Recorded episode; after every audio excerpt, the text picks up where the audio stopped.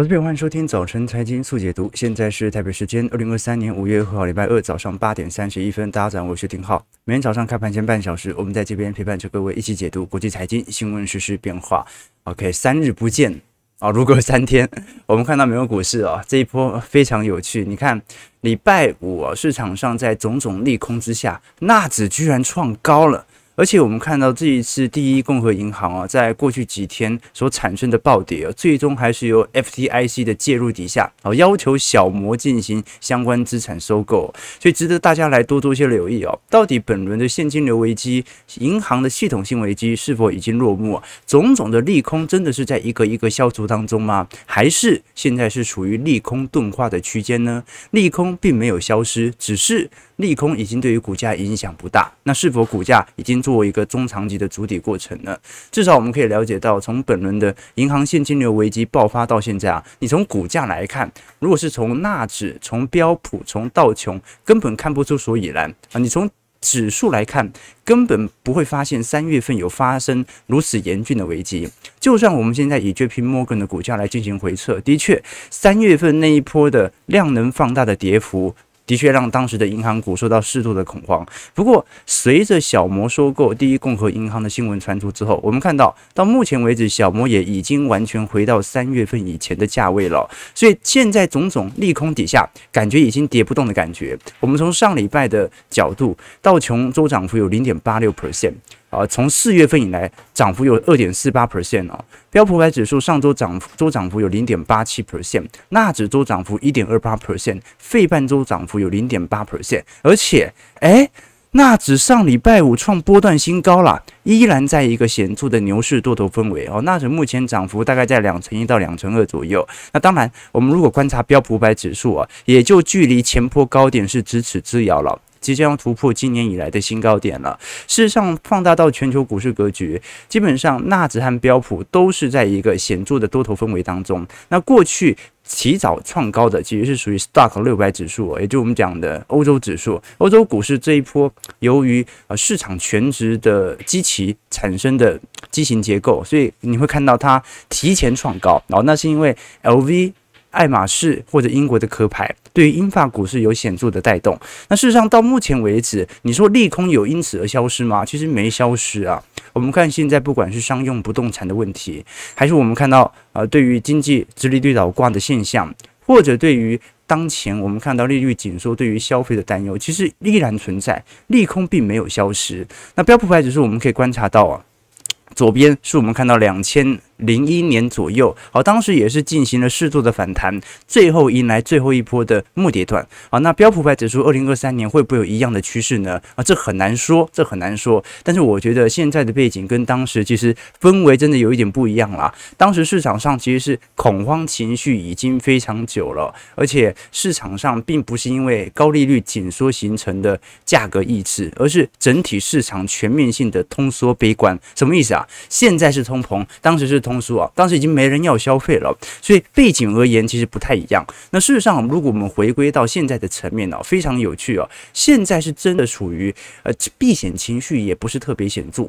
那看空者一堆，但是股价又在创高。我们从 VIX 指数来看，仍然处于过去二零二一年十一月份以来的低点哦。这一次 VIX 哦最低掉到十五啊。那现在市场上是毫不恐慌，是不是啊？但是我们也要了解到啊，通常整个五月份全球市场的惯性啊，涨幅相对没这么亮丽。我们不能说五穷六绝代表五月六月一定要跌，只是五月六月跟过去啊，尤其是年底十月、十一月、十二月到隔年一月份这种圣诞行情比较起来啊，表现是相对比较差劲的。比如说，我们来做一个回测，这个回测呢是根据六个月的。月度，也就是两个季度来进行标普五百指数绩效的回测，来根据过去一百年，那我们可以观察到哦，在如果以六个月作为尺度来观察的话，通常是大概在每年的十一月到隔年的四月表现最为亮丽啊，平均涨幅有六点九 percent 哦。那表现最差的六个月是哪六个月呢？是从五月一路到十一月，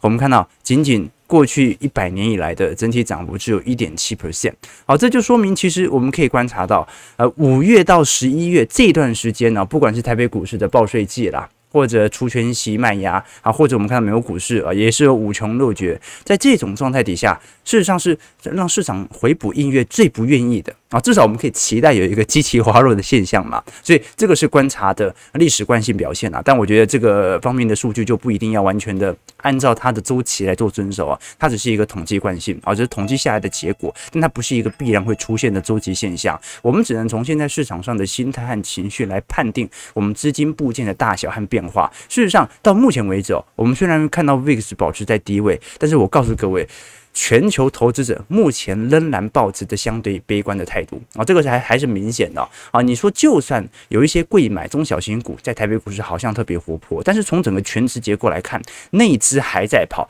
大户、中实户人数仍然在缩啊，只是呃，因为中小型股啊，股本比较小，股价比较好吹，所以。波动看起来比较大，感觉很活络，但事实上，大多数人仍然没有回来。好，现在的炒作情绪仍然远远低于去年和前年的情况。我们以美国股市投资者来看，这些基金经理人到底目前都在买什么股票？我们看到有百分之四十四点六都是买防御性类股，只有百分之二十是买成长股，百分之十六买科技型类股。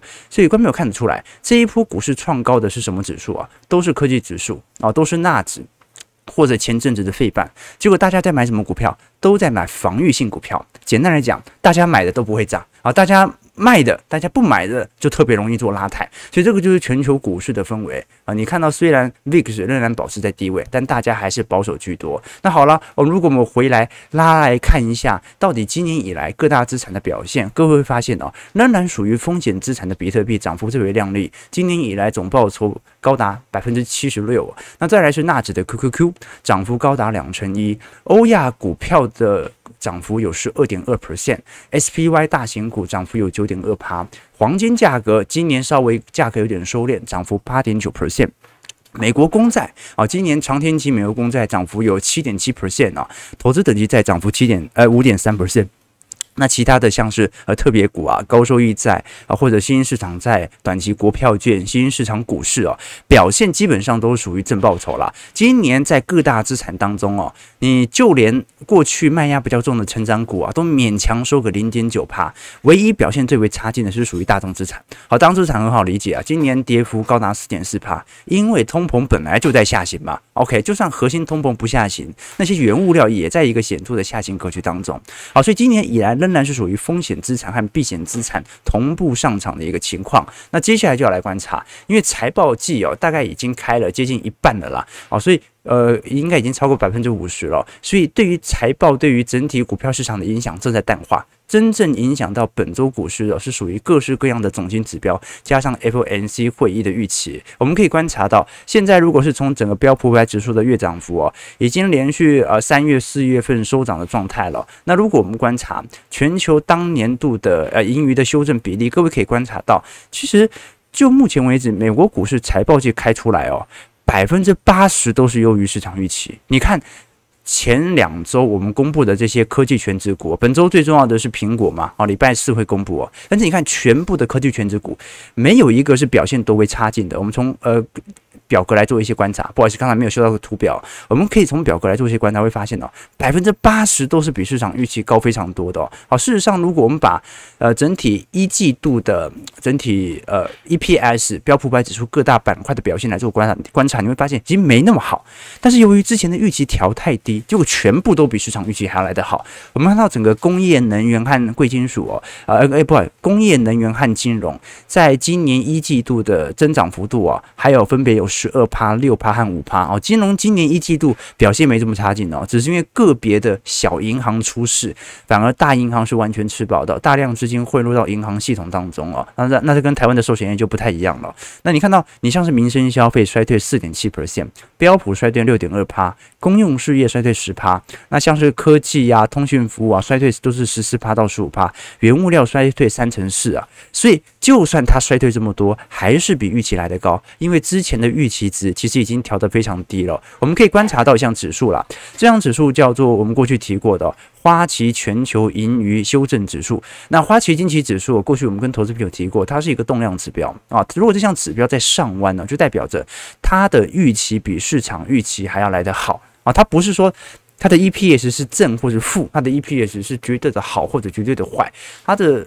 估值是我出来的 EPS 有没有比想象中来得好啊？就算你 EPS 还是下滑个五趴十趴，但我原本预估你下滑两成，那你还是会受到我的这个指数或指标的拉抬效果。那他认为这个会更符合股价的预期，股价反映的并不是单一的财报好坏，它反映的是单一的财报跟预期当中所产生的好坏。那我们可以观察到了，既然八成已经优于财报，那本周大家最关注的肯定就是礼拜四我们看到苹果即将公布的财报了。好，苹果在过去一段时间，我们看到啊，不管是 iPhone 十五啊，接下来的拉货潮，或者是 Mac 在去年销量开始有所下滑，都是值得大家来多多做一些借鉴和方向了。而且苹果啊，我们过去一直跟投资朋友提过，苹果作为一个呃，在全球权值股当中的重要成熟组装厂。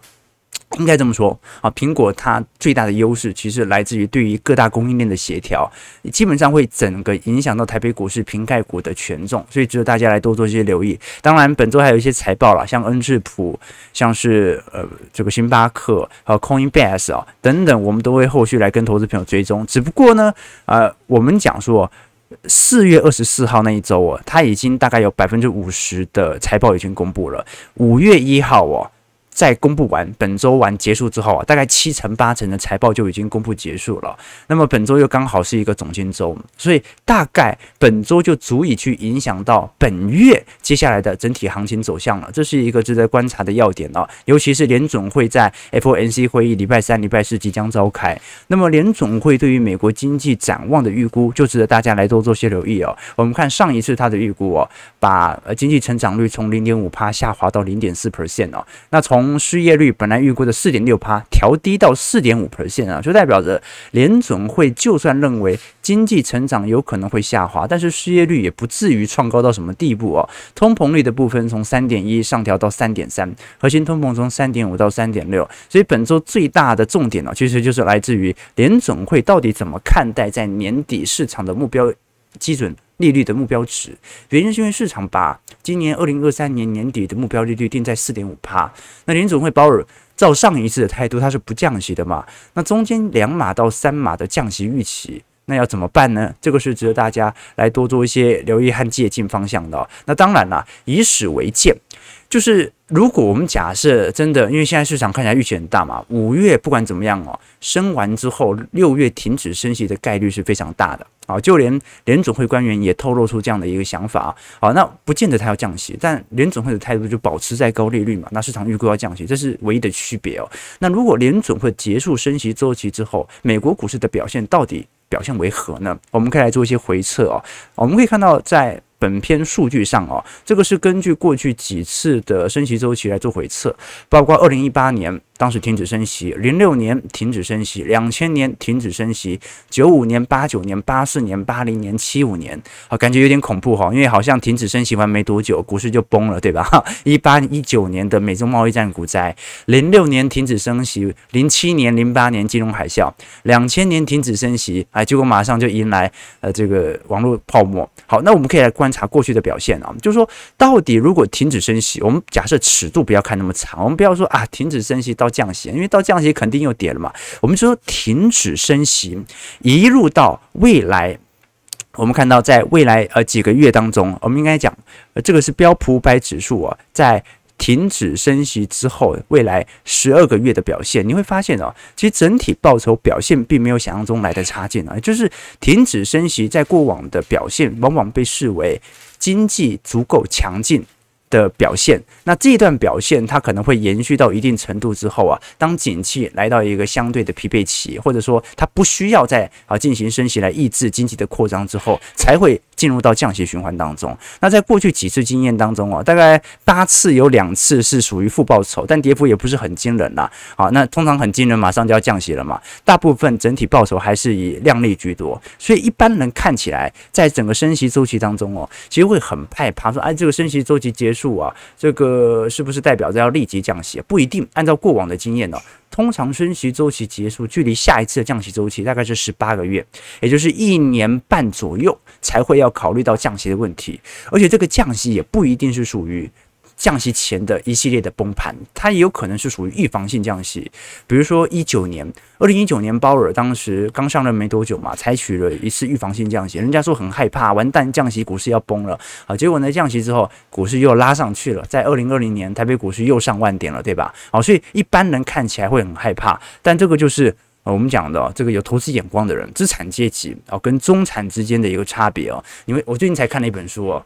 忘记书名了，就他讲说中产阶级啊，你会发现现代社会的中产阶级，他是努力的模仿上流社会的一切，从衣着到饮食，从兴趣到爱好哦，所以你会观察到，呃，是上流阶层，他想要在物质上跟你区别的难度越来越高。所以以前那个法国贵族，你看那个扑克牌里面大小王，它里面代表性的是穿一个船帆船鞋哦。那为为什么为什么贵族要穿那个帆船鞋哦？好，因为绝对不会有农夫穿它，不方便嘛，他要跟你做区隔。但是现代社会，你会感感觉到弹琴啦、骑马、登山啦、啊，LV 包包啦，哎，中产其实很多都有相对的休闲，或者现在每个中产几乎都有一个 LV 包包嘛，好，就女孩子啦，啊，那你就要发现哦，这个能够区别富人跟中产的，反而变成了眼界。啊，变成了毅力，对于投资的眼光啊，所以啊，各位还是要知道说，我们其实哦，把整件事情看穿之后啊，很多事情看起来很可怕，其实没这么可怕；很多事情看起来非常不可怕，但其实是非常可怕的。所以依循着周期来做判断是特别重要的。好，那我们讲说啊，它这个这个升息其实没这么恐怖啊，或者说升息结束之后也没那么恐怖，它不是立即转向息哦。但是我们看到很多的投资人啊，或者说啊一些散户投资人的代表，比如说马斯克。啊，在过去一段时间，他就不断的进行 Twitter 的发表啊，建议联总会立即降息啊。你看到这一次，在上周五，马斯克又特别发了一条推特啊，认为目前联总会正在犯严重的错误啊，而且呃，现在他所依循的数据实在太落后了。那这句话什么意思呢？哦，就是过去联总会的态度很明显。它根据当前的紧缩政策，是取决于现在的通膨率和失业率当中的平衡。好，正常来讲，如果通膨率很高，那我就必须适度的拉抬失业率，让通膨下滑嘛。那现在的问题就在于哦，呃，你感觉好像你已经做了十二码、十三码的升息力度了，失业率也没上升，那通膨下行也很缓慢，那就有两种解读嘛，一种就是升不够，另外一种就是。你怎么升也没有用啊，所以干脆不要升，对吧？好，所以这个是一种角度哦。那另外一种角度，你看到马斯克在去年其实就不断的表态，联总会必须要立即的降息，以挽救当前即将步入经济衰退的问题哦。那很有趣啊，如果现在是即将步入经济衰退，那股市在涨什么？啊，真的就是死猫跳吗？啊，真的就是一种市场的狙击吗？趁最后一波回光返照吗？这个很难说哦，因为啊，这种全球股市哦，跟中小型股市这种呃全球呃市场内资外资对做这种情形，其实不是特别显著。这全球投资人是一体的嘛，所以值得观察的一个要点呢，就是如果经济真的即将步入到深度衰退哦，啊，这种极度的涨幅的拉抬，或者半信半疑中成长的感觉是不太一样的。我觉得是有这种感觉的。不过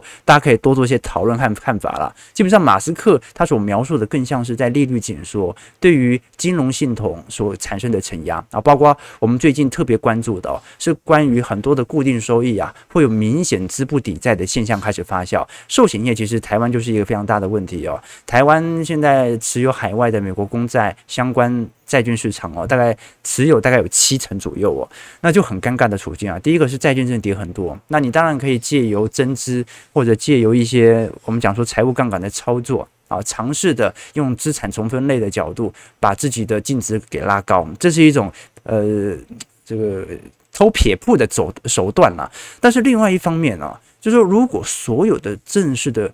固定收益都在不断的下滑当中，那你始终会遇到资不抵债的问题。比如说这一次查理蒙格。特别在受访当中提到的美国房地产的问题可能会酝酿更大的风暴啊，因为他认为现在美国银行充斥着大量的不良贷款啊啊，你不要以为第一共和银行收购完就没事了，会有更多的中小型银行遇到资不抵债的问题。第一，中小型银行的资金真的在外逃啊，他们并没有因为这一次的银行的流动性问题缓解，大家就把钱存回小银行，这个并没有发发生。那你钱不断的外逃，那么。资金就是利差的扩扩大的来源。如果这些资金没有回来，你根本就赚不了钱，没办法做放贷嘛。那第二点呢，全美都充斥着大量的不良贷款啊，这个不良贷款一部分是利率造成的，另外一部分是我们看到后疫情时代所产生的冲击。比如说，我们从数据上来看，我们观察到这张图表啊，是旧金山的房屋空置率哦，在二零一九年当时顶多也就是五趴的水准哦，一百个办公室仅仅只有五个。是空着的。那我们看到，在二零年到二一年啊，高速的上行到百分之二十啊，那这也很好理解嘛。这个疫情本来大家 work from home，那有适度的控制率的拉抬是可以理解的。可是我们观察到，怎么二二年到二三年，全球的疫情已经走到尾声，结果控制率还在飙升。目前旧金山的控制率已经接近到三成了。你说这么高的控制率，直接导致了二一年以后全美的 REITs 租金收益大幅度的递减呐。那我们要很清楚知道啊。很多寿险业哦，他买的保本型资产呢，不只是属于债券市场，不只是投资等级债、公债啊，他也持有大量的瑞士哦，进行商办的租金收益哦。那商办，你看以全球的都会区来看，或者。台北的商办其实供给是很少的，这种状态应该是一个非常稳健的收益哦，所以他当时可能设计了非常多的利率型保单产品哦，比如说啊，给予你投资人啊四趴左右的呃利息，但是呢，因为 REITs 啊啊可能给予你的租金收益可能是五趴，我假设啦，那中间的一趴就是银行就是寿险业可以赚走的利差嘛，对吧？现在问题来了。租金收益根本就收不回来，而且它并不是一个旧金山单一的现象啊。我们过去跟投资朋友提到，你像是 Houston 哦，整体控制率高达两成三，奥斯汀高达两成二，亚特兰大一成九，丹佛一成九，布鲁克林一成九，芝加哥。一成九啊，这个西雅图一成八啊，凤凰城是八个 percent 啊，所以等于全美的控制率都在大幅度的飙升当中。这个就是后疫情时代所造成固定收益极大的冲击。你说有什么办法可以立即让这些人回来公司工作吗？很难很难，它是一个长趋势。哦，所以这种利率紧缩所造成的一系列现象，其实起源点是属于疫情。那么你要如何去问解决这个问题呢？马斯克说的嘛，降息。不要让大家压力这么大，通膨的问题，反正现在核心通膨也打不下来啊，那原物料都在下跌嘛，你用基期效果让它自然消失即可。啊，什么意思呢？啊，这个鸡腿便当啊，一百块涨到一百五十块啊。好了，那我知道通膨很高了，但你等到明年嘛，明年还是一百五十块，通膨就变零了嘛。我们用这种积极效果，尝试着把通膨的隐忧给消除嘛。这个就是马斯克的态度，而认为啊，整体通膨已经原物料能打都已经打了，核心通膨。哦，你那个租金啊，工资部门没这么好打的，不如不要打了，先救经济再说了。啊，不过我们可以观察到了，联总会不太可能因为商用不动产的问题啊，进行相关的放手。原因是我们观察到，到目前为止，美国商用不动产的违约率仍然保持相对低点的位阶啊。事实上，我们过去跟投资朋友提过嘛，全美现在违约率哦，在显著上弯的只有两个部门，一个呢是信用卡贷款部门正在高速上弯。不过它也没有回到二零二零年以前的高点了，好，所以这个只能说最近大家因为通膨的问题，的确刷卡比例稍微高了一点点啊，所以违约率稍微高。那唯一一个突破二零二零年新高的是属于汽车贷款，这过去我们也提过啊，这个二零年到二一年全球半导体晶片高度稀缺，导致新车都买不到，大家都去买二手车，去买二手车发现价格被炒得非常高，就被迫要进行汽车贷款，结果发现现在新卖的。特斯拉居然比旧的二手车特斯拉还要来得贵，所以后悔了。大量汽车贷款违约的现象就发生了，所以到底会不会完全传导出来哦？我认为还要多花一点时间观察。但是现在就是利空一大堆啊，但没有一个是致命的这种感觉啊。那事实上本周我们会持续来跟投资朋友关注，就是那联总会是怎么看待这些问题的哦？那就要看一下礼拜四。到时候，Fed 的货币决策会议哦，这一次市场已经有百分之九十五的预期是会升息一码，之后就会停止升息。那么整体的呃目标基准利率哦，大概就会来到呃五点二五 percent 左右水平啊。再来是欧洲央行 ECB 也是在礼拜四同步召开最新的货币决策会议哦。那这一次我们可以呃观察到说，欧盟统计局上礼拜所公布的第一季整个欧元区的国内生产毛额 GDP 哦，年初的年增率大概是零点一 percent 左右。没有进入衰退，而这个蛮有趣的，因为台湾都已经进入衰退了嘛。那在呃英国也是进入衰退，在欧元区没有进入衰退啊，这个是蛮有趣的。但是应该也离它的整体升息周期的结束已经不远了，大概它会拖到第三季左右了啊。所以其实有时候哦，我们有时候跟投资朋友聊这么多的总经相关的实事分析哦，其实就是希望大家把尺度拉宽啊，你把尺度拉宽哦，你才可以懂他到底在问什么，或者说这个问题的解答的方式是什么了。就有很多人说这个投资一定要依循着。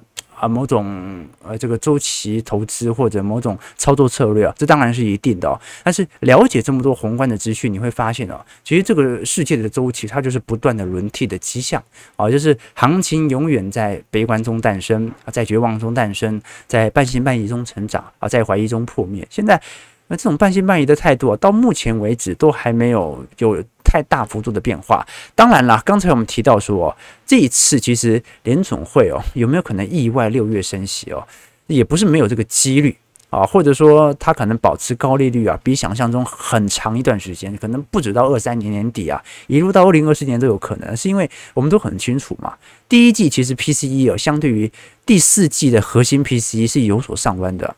这就说明，其实核心通膨真的非常非常强劲啊，坚固性极高无比啊，怎么打都打不下来。那我们到底是要用啊，反正打不下来，不如不要打这种心态去理解联总会的做法，还是？一定要等到它打下来呢，因为如果我们按照当前的联邦基准利率哦，大概在接近五趴左右嘛，PCE 也要来到五趴了，已经形成死亡交叉了。所以如果要一举歼灭通膨，感觉现在是一个不错的时机，就应该要持续保持在高利率水位的水平。所以本周啊，各大央行的做法值得大家来多做些留意了。再就是苹果的财报了，礼拜四不只是苹果财报，加上这个 ECB 加上 Fed 哦，我们都很清楚苹果。我这一次，呃，因为礼拜五到时候的失业率就出来了嘛，所以今本周一整周都是总体经济相关数据哦。我们看很像，呃，昨天，呃，昨今天早上。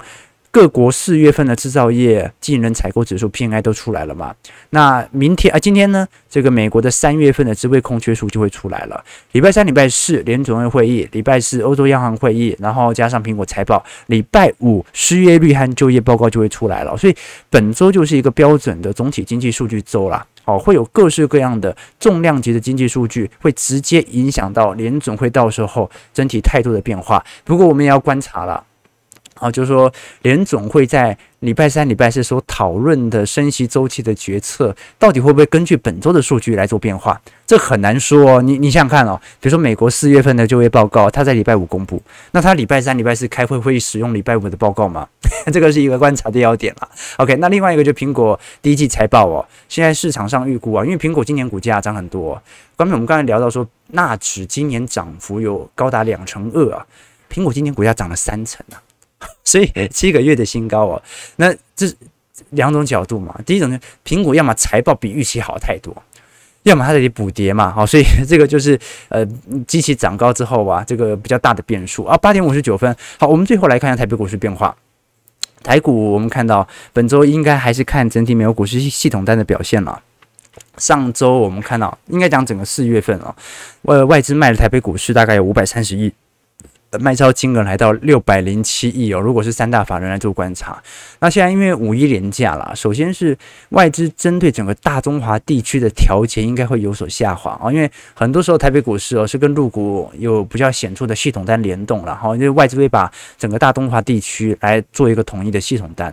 那另外一方面，我们看到上周周跌点仅仅只有跌二十三点呢，啊，礼拜三、礼拜四、礼拜五又给它给拉回来哦，那整个台北股市仍然保持在上方这种盘。完整的位阶，那事实上，我们从外资买卖超可以观察到，外资卖超幅度并没有比三月中旬那一波的银行危机还要来得大啊，顶多就是小买小卖啊。那小台的部分哦，事实上，老实说了，这一波真的是。嗯，不太看多，也不太看空。从今年元月份以来都是如此啊，就有时候看多，有时候看空，那是偏空居多啦。啊。所以台北股市就一直保持在一个相对多头氛围。那现在礼拜五小台又全面的开始进入到一个偏多呃偏空格局，台北股市可能有没有可能要做一些适度的拉抬？这个值得大家来多做一些留意的哦。好，早上九点钟我们看台北股市啊，今天量能一样不大啊，上涨十五点哦，一万收在一万五千。啊，对，差不多一万五千六百点左右啊，量能的部分很小很小啊，今天非常小。那看起来大家都在等礼拜三、礼拜四嘛，啊，所以又是无聊的盘啊。事实上，台北股市真的比美国股市无聊太多了，对吧？好像就是这段时间就盘在这边。你看纳指还会有那种哎哎，怎么创高了？对不对会这种感觉。这台北股市大概就。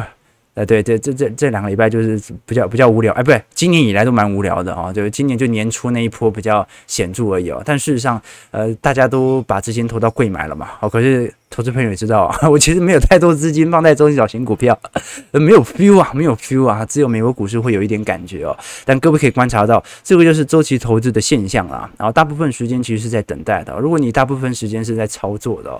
啊，那你就肯定不是周期投资者了嘛，然后你一定是短线操作者了。早上九点零一分了，我们今天主要是稍微梳理一下本周我们会遇到的一些事件以及关注的总经指标啊，来跟投资朋友多做一些梳理和观察。从我们一开始聊到的美国股市的财报季，好，即将来到中旬，本周过后来即将来到尾声，一直到我们看到各项总经数据的发表，以及马斯克或者查理孟格所发表的一些谈话，来理解到整个市场的氛围是怎么样的。简单来讲哦。大家还是很怕啦啊，这个是有非常显著的感觉啦啊。不过大家怕我就不一定怕了，对吧？早上九点零二分，感谢各位今天参与。如果喜欢我们节目，记得帮我们订阅、按赞、加分享。我们就明天早上八点半，早晨财经速解读再相见。祝各位投资朋友开门顺利，操盘愉快。